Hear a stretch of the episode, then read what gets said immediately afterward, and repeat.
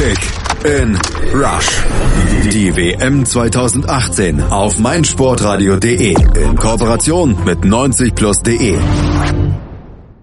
Die Gruppenphase der WM ist vorbei und die K.O.-Runde, die startete gleich mit dem rasanten und spektakulären Duell zwischen Frankreich und Argentinien. Es gab sieben Tore und Frankreich behielt am Ende in diesem Spiel mit 4 zu 3 die Oberhand, steckte auch den Verlust einer Führung und einen zwischenzeitlichen Rückstand nahezu unbeeindruckt weg und feierte vor allem den zweifachen Torschützen Kilian Mbappé für eine absolute Topleistung, während Argentinien und Superstar Lionel Messi jetzt wohl für immer unvollendet die Heimreise antreten müssen. Sind die Franzosen mit diesem Sieg endlich in diesem Turnier ihrem Ruf als Mitfavorit gerecht geworden? Wo lag der Schlüssel zum Sieg und was war mit Argentinien und Messi los? Diese Fragen klären wir gleich hier bei Kick and Rush auf meinsportradio.de, unserem WM-Podcast in Zusammenarbeit mit 90 Plus. Mein Name ist Malte Asmus und unser 90 Plus Experte ist heute Manuel Behlert. Hallo Manu. Servus. Die Highlights. Griezmann hatte Frankreich per Elfmeter in Führung gebracht in der 13. Argentinien dann aber kurz vor der Pause durch Di Maria in der 41. und kurz nach dem Seitenwechsel durch Mercado in der 48. das Spiel auf den Kopf gestellt. Doch binnen weniger Minuten drehte Frankreich das Spiel dann wieder zu seinen Gunsten. Erst glich Pavon mit einem Hammerschuss zum 2-2 aus in der 57. Dann krönte Mbappé seine Leistung an diesem Tag mit einem Doppelschlag in der 64. und 68. und verdiente sich das Prädikat Weltklasse. Sergio Aguero, der blieb in der Nachspielzeit für Argentinien lediglich die Ergebniskosmetik in der 93. Minute. Die Analyse. Manu, lass uns in die Analyse einsteigen. Anfangsphase ein bisschen hektisch, aber Frankreich mit dem besseren Eindruck.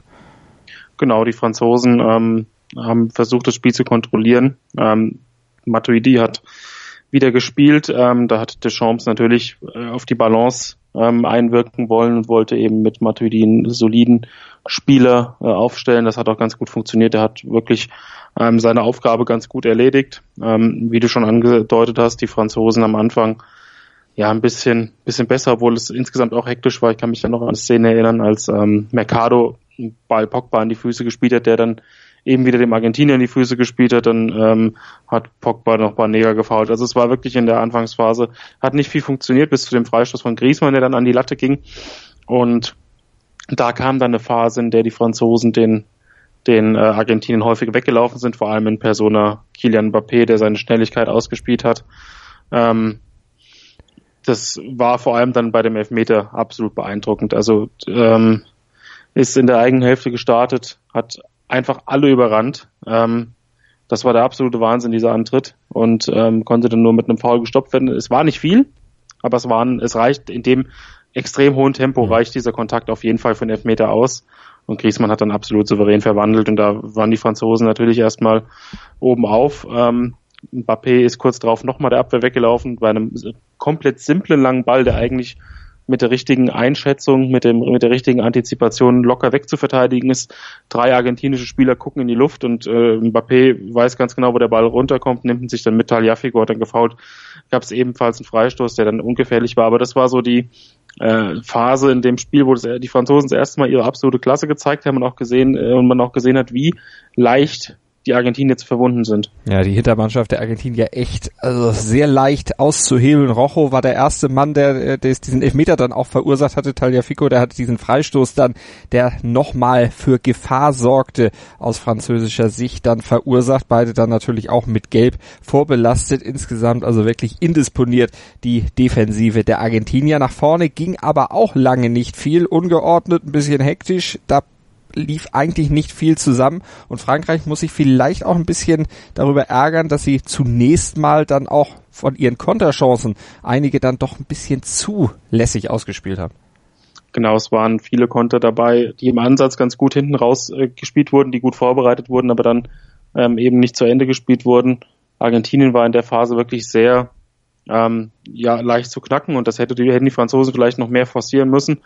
Ähm, von Argentinien, wie du schon sagtest, kam in der Phase nichts. Also es war, es war keine Struktur im Spiel. Ähm, man hatte zwischendurch mal so die realtaktische Aufstellung gesehen und dann war ähm, im Sturm, im Offensivzentrum herrschte eine Riesenlücke, weil Messi ähm, nominell als Spitze aufgestellt wurde, aber natürlich ist die Bälle ähm, aufgrund der fehlenden spielerischen Klasse der Argentinier trotz Banega, wir spielen immer noch Perez und Mascherano daneben, die jetzt, die jetzt wirklich relativ simplen Fußball spielen, äh, musste sich Messi die Bälle weit hinten holen und es fehlte einfach dann noch eine zusätzliche Anspielstation. Also es ist ähm, interessant, dass man ähm, Dybala, Aguero und Iguain in so einem Spiel alle drei auf die Bank setzt. Also irgendjemand, der in, vorne zumindest mal das, das Zentrum besetzen kann, ähm, sollte dann doch aufgestellt werden, gerade weil Perez hat das dann ab und zu gemacht, aber wenn der einen Ball bekommen hat, konnte er auch relativ wenig damit anfangen. Also ähm, es war dann eine Phase, in der die Franzosen das Spiel ganz gut im Griff hatten, äh, defensiv ganz,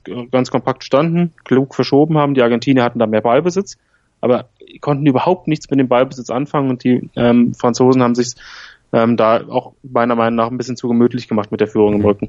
Lass uns noch über diese Sturmbesetzung bei Argentinien sprechen. Also Higuain, der hat es ja auch bei diesem Turnier schon versucht und der hat es ja auch in Entscheidungsspielen schon oft versucht, da ja regelmäßig nicht überzeugen können. Da kann man vielleicht gerade noch verstehen, dass man ihn nicht einsetzt. Aber so ein Talent wie Dybala, wenn du den hast, der ja bei Juventus Turin dann auch auf höchstem Level ja schon Top-Spiele abgeleistet hat, also in der Champions League ja auch schon tolle Einsätze hatte, nicht nur in der Serie A geglänzt hat, den kannst du doch nicht einfach draußen lassen es geht ja auch immer darum, ähm, wenn Messi dein Fixpunkt ist, dass du den ähm, so gut wie möglich entlasten musst. Also, dass er jetzt, dass Sampaoli überhaupt auf Banega gesetzt hat, um am Kreativzentrum ein bisschen an den entscheidenden Stellschrauben zu drehen, das war schon mal ein Schachzug, der zwar von Beginn an hätte ähm, so ausgeführt werden müssen, aber den hat er, das hat er immerhin gemacht, aber dass man dann Messi jetzt ins Sturmzentrum stellt und dann ähm, ihn kaum unterstützt. Ich meine, die Maria und Pavon, ja, das, die haben die Außen gehalten, die haben das ganz solide gemacht, aber insgesamt ähm, keine Unterstützung für Messi, niemand, mit dem er im Zentrum kombinieren kann.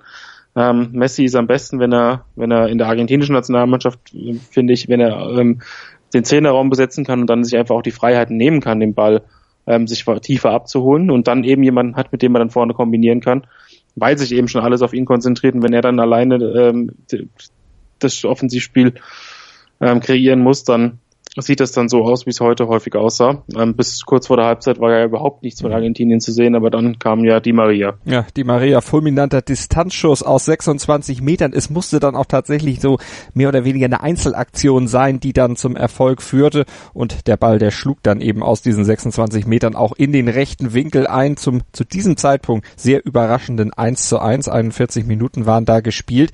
Kurz nach Wiederanpfiff, da waren die Argentinier dann aber ein zweites Mal da. Genau, ähm, da gab es eine Standardsituation, auch da war in der ersten Halbzeit wenig Gefahr. Ähm, und der Ball kam dann zu Messi und der dreht sich um die eigene Achse und wollte aufs lange Eck schießen. Ähm, hat den Ball nicht überragend getroffen, aber Mercado stand so günstig, dass er eigentlich nur einen Fuß hinhalten musste. Und der Ball ähm, war dann unhaltbar für Joris, ähm, ist ins kurze Eck eingeschlagen und dann hat die, haben die Argentinier das Spiel wirklich ähm, ja, überraschend gedreht.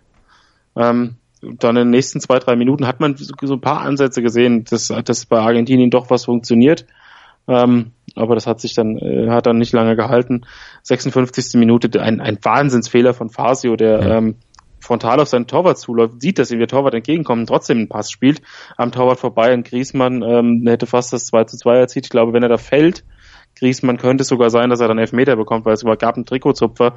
Also Fasio, der für den vollkommen überforderten Rojo ins Spiel kam, hat sich mit einem ebenso katastrophalen und unerklärlichen Fehler eingeführt. Also da hat man ähm, gesehen, dass Argentinien wirklich defensiv so verwundbar ist. Und ich glaube, auch bei der Aktion hatten, haben dann die Franzosen nochmal gemerkt, okay, ähm, hier geht was, wir müssen sie nur fordern, wir müssen nur ähm, mehr Druck ausüben, eben selbst das Heft des Handelns in die Hand nehmen und haben sich dann auch von dem Rückstand nicht beirren lassen und eben das gemacht. Und sie haben es richtig gemacht. Flanke von der linken Seite und dann eine Direktabnahme vom Stuttgarter Pavard, die wirklich traumhaft war. Vom rechten Strafraum-Eck, da hat er den Ball ins Spiel gebracht und der flog dann auch mit enormer Geschwindigkeit zum 2 zu 2 ins lange Eck. In der 57. Minute war das. Frankreich war wieder da und sie legten dann auch kurz darauf nach. Hernandez flankte in den Strafraum, Argentiniens Verteidigung konnte nicht klären und dann war es Mbappé, der wurstelte sich da im Durcheinander mit dem Ball durch den Strafraum, durch die Beine der Argentinier durch ja, und vollendete in der 64. Minute zum 3 zu 2. Mbappé, du hattest gesagt, mit Geschwindigkeit ja schon in der ersten Hälfte überzeugt, jetzt dann eben auch auf engstem Raum im Klein-Klein mit der Ballbehandlung. Genau, er kann sich ja, im, ja auf, wie du schon sagst, auf engem Raum extrem gut durchsetzen, hat eine enge Ball, äh, Ballführung, ähm, schließt auch häufig instinktiv ab. Natürlich muss man bei der Aktion auch über den Torhüter reden. Ja. Also den Ball, das, ist, das sah ja ziemlich unglücklich aus. Im Gegensatz zum 2 zu 2, da konnte er nur hinterherfliegen. Ähm, selbst wenn er den irgendwie gehabt hätte, da wäre, da hätte er sich dranhängen können, der wäre mitgeflogen, da war Pavard, das war, war faszinierend, der hat den Ball so perfekt getroffen. Der wusste schon, bevor der Ball im Tor war, dass, dass der dritt ist und hat sich hat schon zum Jubeln abgedreht. Ähm, ja, wie gesagt, Mbappé, ähm, dann in der zweiten Halbzeit endlich auch ähm, effizient, beziehungsweise in der ersten Halbzeit war er, hat er auch schon für viele, viele, viel Gefahr gesorgt, hat das, da den Elfmeter rausgeholt, aber hier traf er dann. Ähm, und vier Minuten später hat er schon wieder getroffen. Es war ein herausragender Angriff aus der eigenen Hälfte heraus. Ähm, Giroud hat dann am Ende abgelegt für Mbappé und der schloss aus vollem Lauf eiskalt das lange Eck ab. Was mich da ein bisschen irritiert hat, das war die ähm, Passivität der Argentinier mhm. in dem Angriff. Ähm, das war ja gar kein Konter. Ähm, und trotzdem hatten die Franzosen überall auf dem Platz extrem viel Raum, um, um sich die Kugel hin und her zu spielen und hatten gar keine großen Schwierigkeiten, den Angriff so durchzuziehen. Der war natürlich von hinten nach vorne sehr gut strukturiert, aber man, äh, man hat auch gesehen, sie haben den Platz. Sie brauchten jetzt nicht ähm, die Bälle noch nicht mal punktgenau an den Mann bringen. Also es war extrem passiv und die Argentinier haben in der Phase meiner Meinung nach auch überhaupt nicht dran geglaubt, dass da noch was gehen könnte. Ja, das wirkte wie im Training, äh, als wenn da irgendwelche Fahnen einfach statt Gegenspieler stehen. So einfach sah das zumindest aus, dass die, äh, die Franzosen sich da durchkombinieren konnten nach vorne tick, tick, tick und dann war der Ball bei Mbappé und schlug dann auch schon zum 4 zu 2 ein. Äh, die Franzosen ließen es dann noch ein bisschen austrudeln. Argentinien in der Nachspielzeit dann noch mal ein bisschen zumindest in Wallung gekommen, noch ein paar Mal vors Tor gekommen, fiel aber dann nur noch die Ergebniskosmetik durch Aguero, der war erst in der 66. Minute ins Spiel gekommen. Ja, den hätte man vielleicht doch mal ein bisschen früher bringen können. Wobei es sah ja bis zur ähm, 58. Minute hat Argentinien noch geführt. Also mhm. ähm, ja, war eine Aktion in der Nachspielzeit, eine lange Flanke und die französische Hintermannschaft hat da kollektiv geschlafen. Ähm, hatte wohl auch schon ein bisschen abgeschlossen mit dem Spiel. Aguero hat dann eiskalt per Kopf vollendet.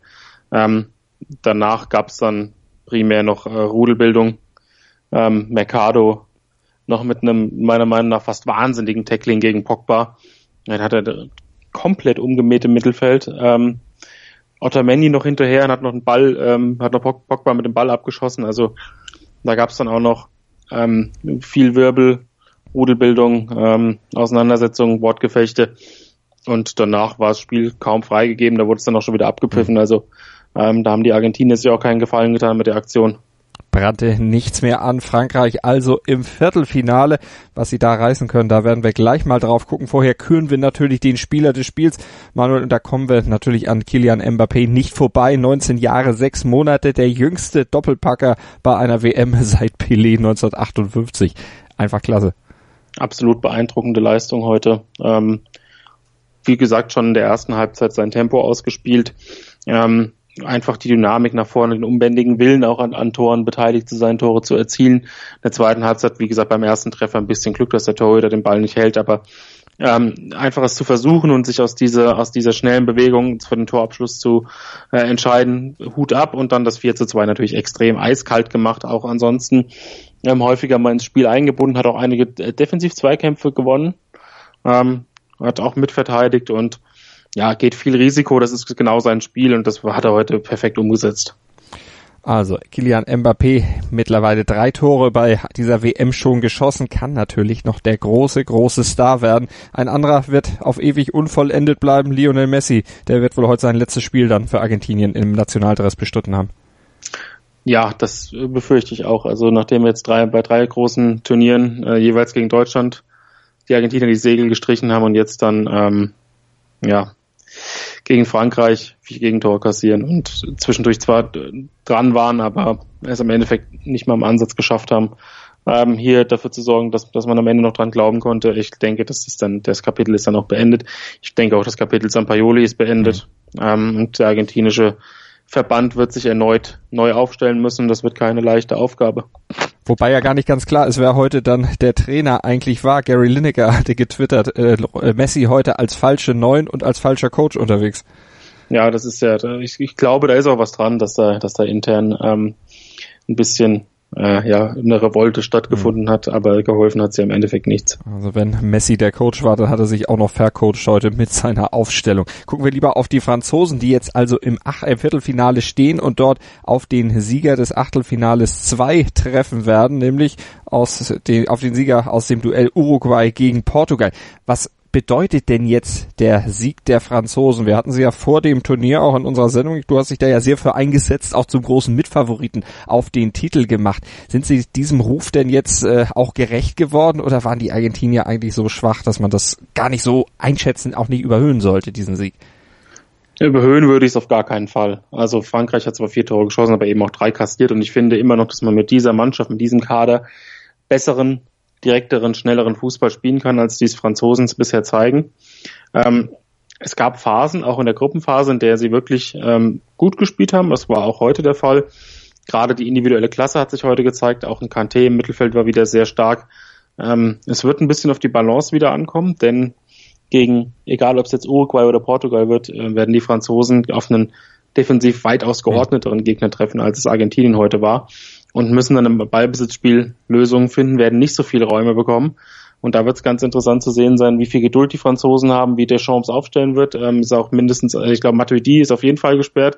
Ich meine, es hätte noch einen erwischt kurz vor dem Ende. Ähm, auf jeden Fall wird das keine leichte Aufgabe für Frankreich. Sie sind weiterhin zu den Mitfavoriten zu zählen, aber ich finde, um jetzt zu sagen, sie sind der Top-Favorit oder ich würde sie als Weltmeister im Moment tippen, fehlt mir noch was. Aber mir fehlt auch bei fast jedem anderen Team was. Also dementsprechend ähm, muss man das Ganze abwarten, wenn sie weiterhin ohne Verletzung durch das Turnier kommen, wenn sie im nächsten Spiel vielleicht auch defensiv nochmal eine Schippe drauflegen, offensiv ihre Effizienz beibehalten, dann stehen sie schon im Halbfinale.